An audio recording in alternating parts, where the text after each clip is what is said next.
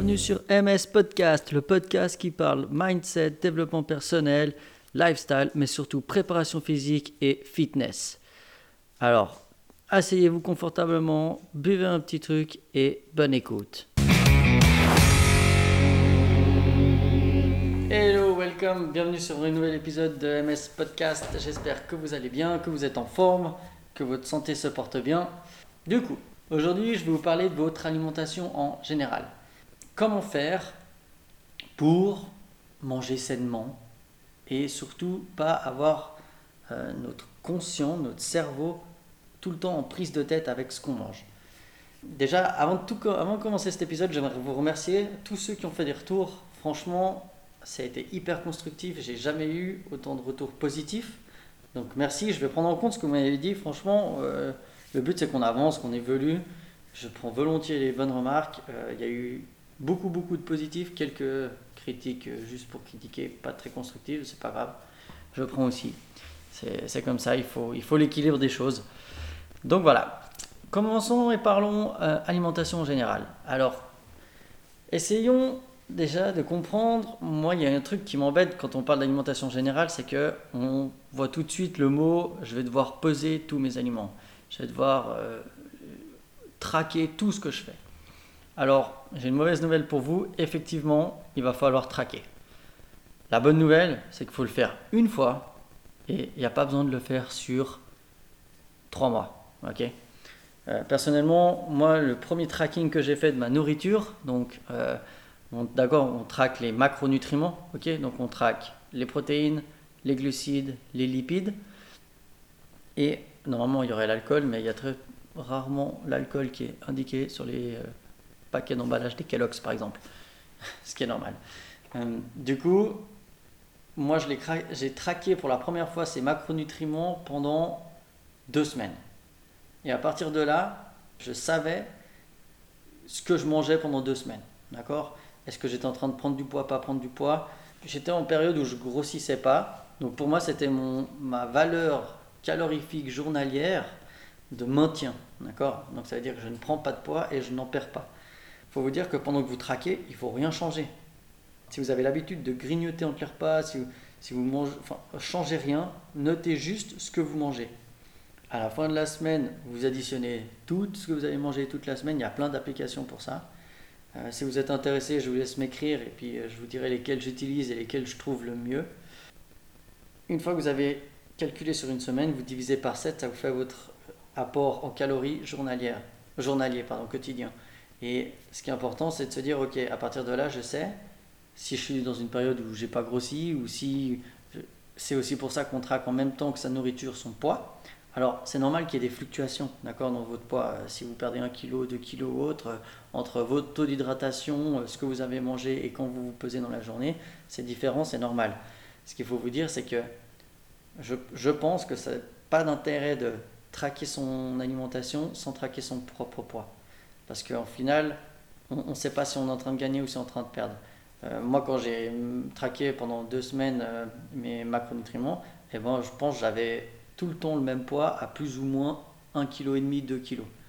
Donc autant vous dire que j'étais plutôt stable. C'est clair que si sur les deux semaines, bah, vous prenez que 6 kg à la fin de la semaine, c'est que vous savez que vous êtes un peu en suralimentation au niveau des calories. D'accord? Donc vous êtes dans une, fourchette où vous prenez du poids. Donc vous mangez plus que ce que vous utilisez.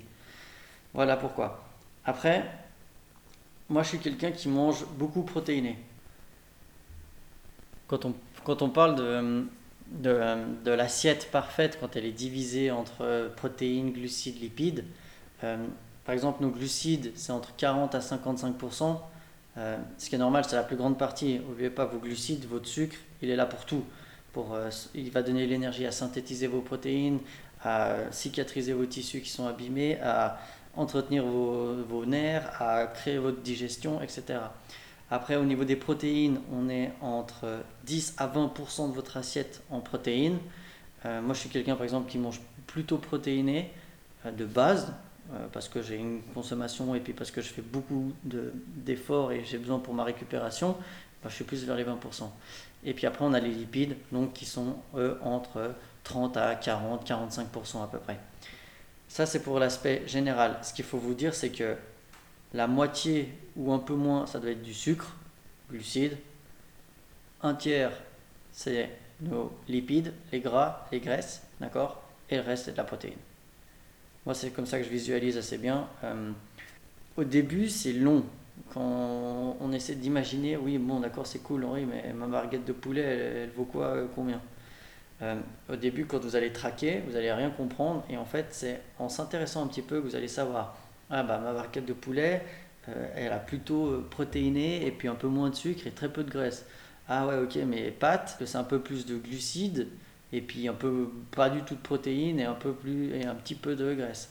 Ah mais là j'ai pris l'huile d'olive euh, avec euh, bah, du lard. Ok, donc là j'ai un peu plus de graisse et puis euh, un petit peu de, de lipides. Enfin vous voyez, et c'est à force de travailler et de regarder ces aliments et d'être curieux pendant ces 14 jours où vous allez savoir dans quel entre guillemets tableau des macronutriments se trouve ce que vous êtes en train de manger.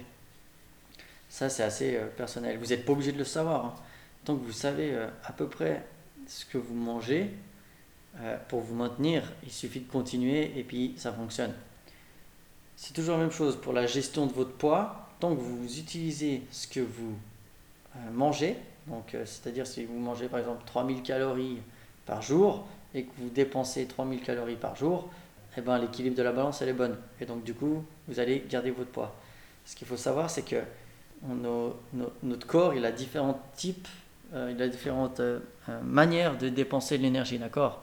La principale manière de dépenser l'énergie, c'est notre métabolisme. C'est tout ce qui est les organes qui travaillent, les cellules, les, enfin, la digestion, c'est notre métabolisme, c'est ce qui mange le plus d'énergie dans notre quotidien, on va dire. Donc voilà, je vous disais, votre corps qui tourne en général, euh, votre, votre corps pour qu'il tourne, c'est plus de 60, 50 à 60% de votre énergie quotidienne, d'accord? Euh, La deuxième chose euh, qui consomme le plus, c'est tout ce que vous contrôlez pas, d'accord? Donc c'est-à-dire par exemple de manière l'énergie dépensée de manière non volontaire, ça veut dire que vous avez des réflexes, vous réchauffez, si vous avez froid, par exemple, c'est tous ces processus internes qui sont autres que les processus chimiques que votre corps fait déjà euh, à côté. Euh, la troisième chose qui utilise euh, votre corps, que vous consommez votre énergie, pardon, c'est la digestion. C'est en gros la, dissolution des aliments et la digestion et l'accumulation de cette énergie et de ces décompositions chimiques au fur et à mesure du temps. Euh, d'ailleurs, je, me répète sûrement, mais vous voyez, euh, après le repas, vous êtes assez crevé parce que c'est un effort assez conséquent. En dernier lieu, d'accord, qui représente à peu près euh, même pas 5%, je crois, ou 10%, c'est votre activité physique.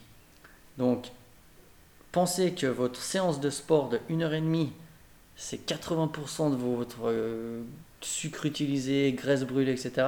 C'est faux. Je suis désolé.